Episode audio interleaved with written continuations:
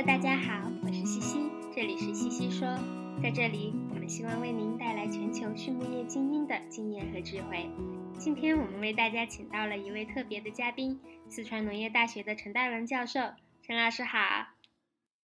你好，西西博士，大家好。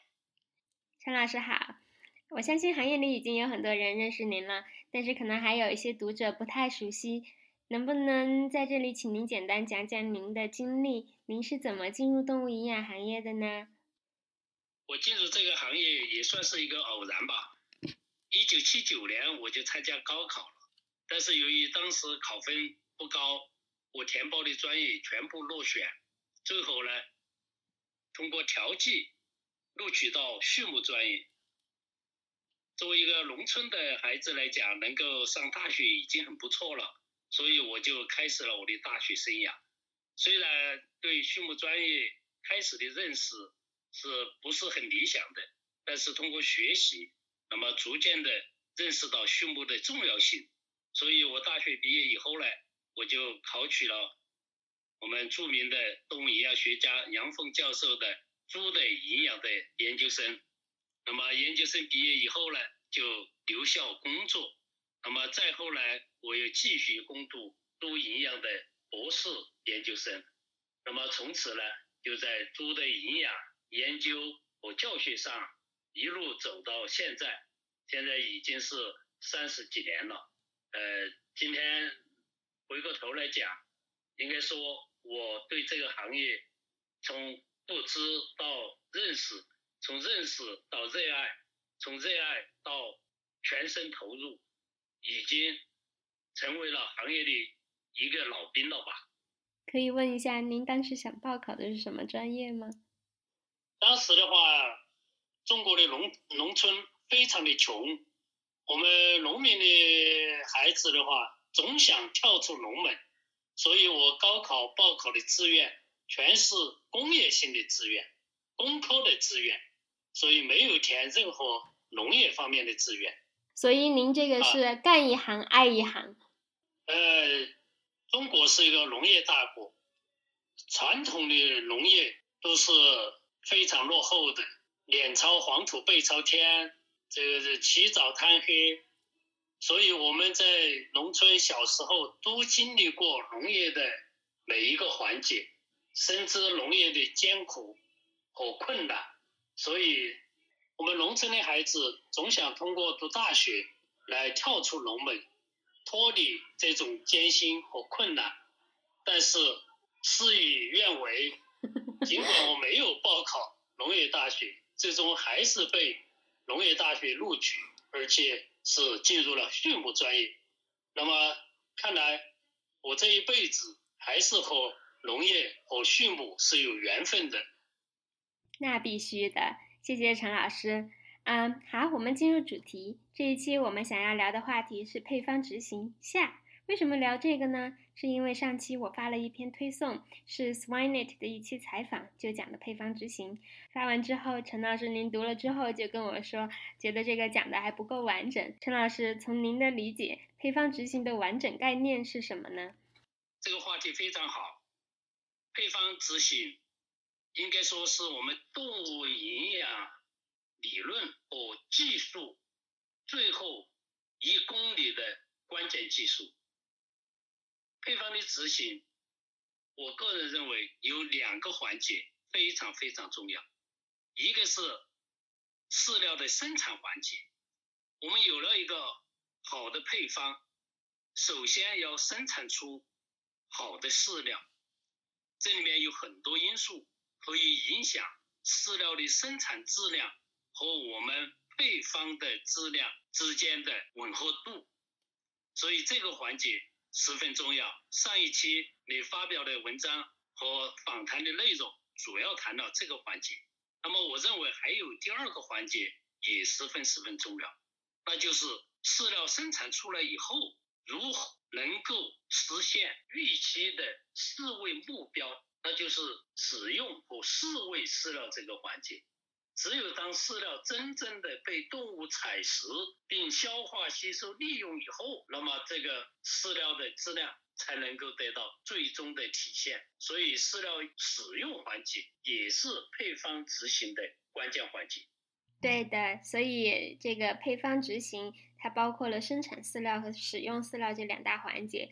那么，在使用饲料这个环节，您认为有哪些因素会影响配方的发挥呢？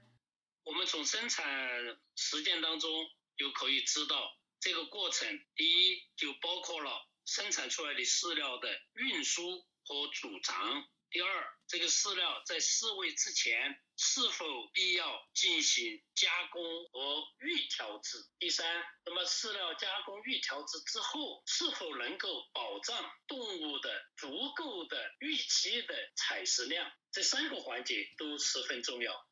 嗯，很有意思。那您提到饲料预调制这个的概念，或者最近的研究或者实践的进展，您可以展开讲讲吗？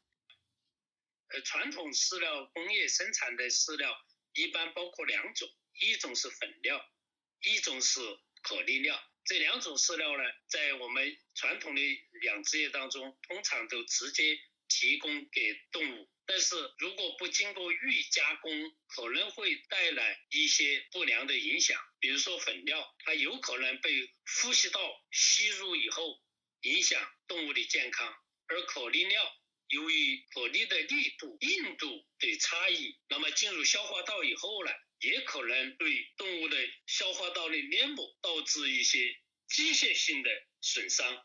是的。那么至少会影响消化过程和消化的效率。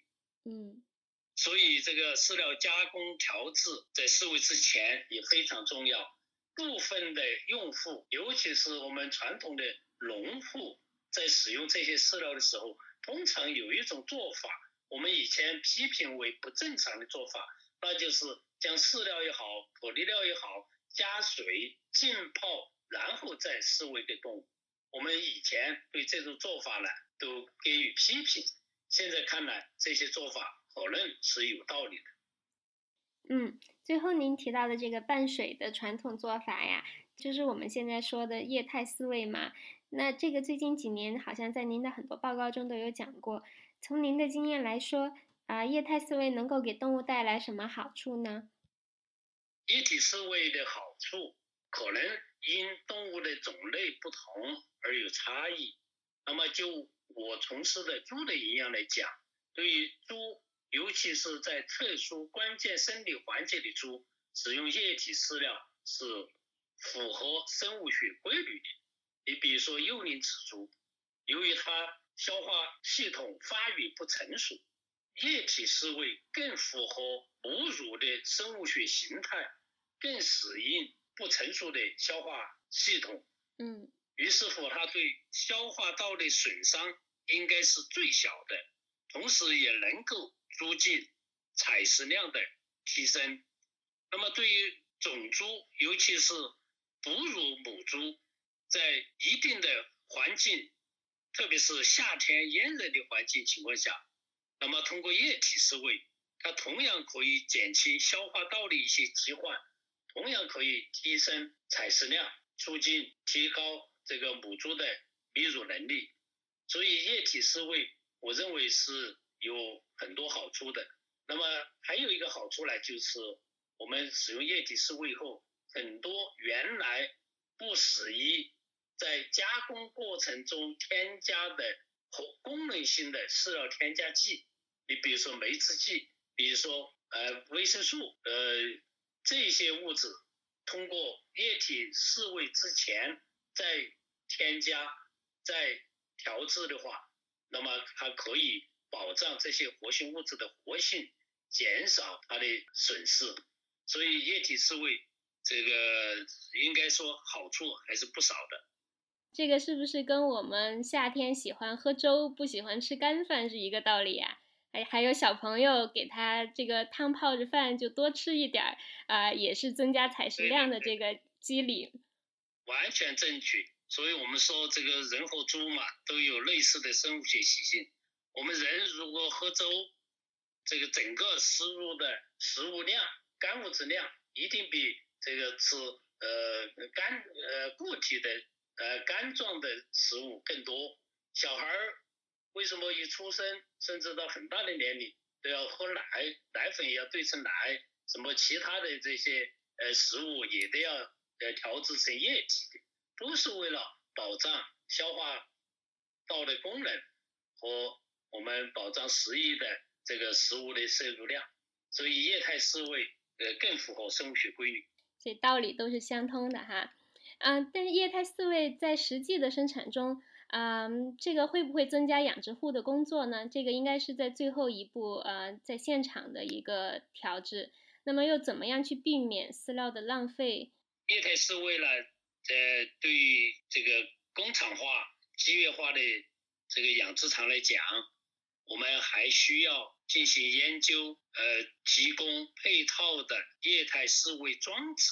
如果没有适宜的装置，没有适宜的设备设施，我们液态饲喂的调制和使用可能会存在一些问题，你比如说这个液态饲喂的调饲料的调制要加多少水，搅拌均匀度，嗯，还有这个呃水料共同存在的时间，以及我们液态饲料的这个提供的速度、数量，呃残余的液态料怎么样清理，不要变质。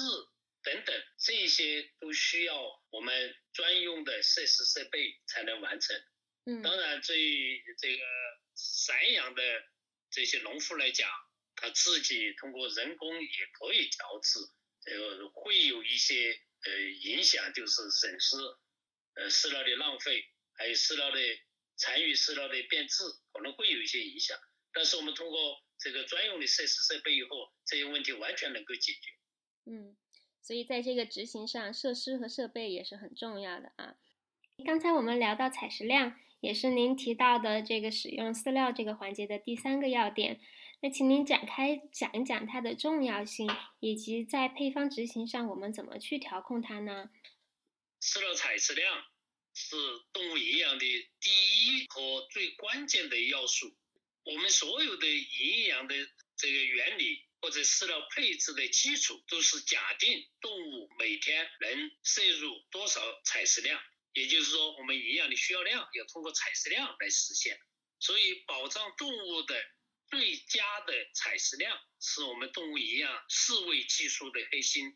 那么，最佳的采食量是什么含义呢？就是要在动物健康允许条件下，动物消化道的发育程度和健康程度允许条件下。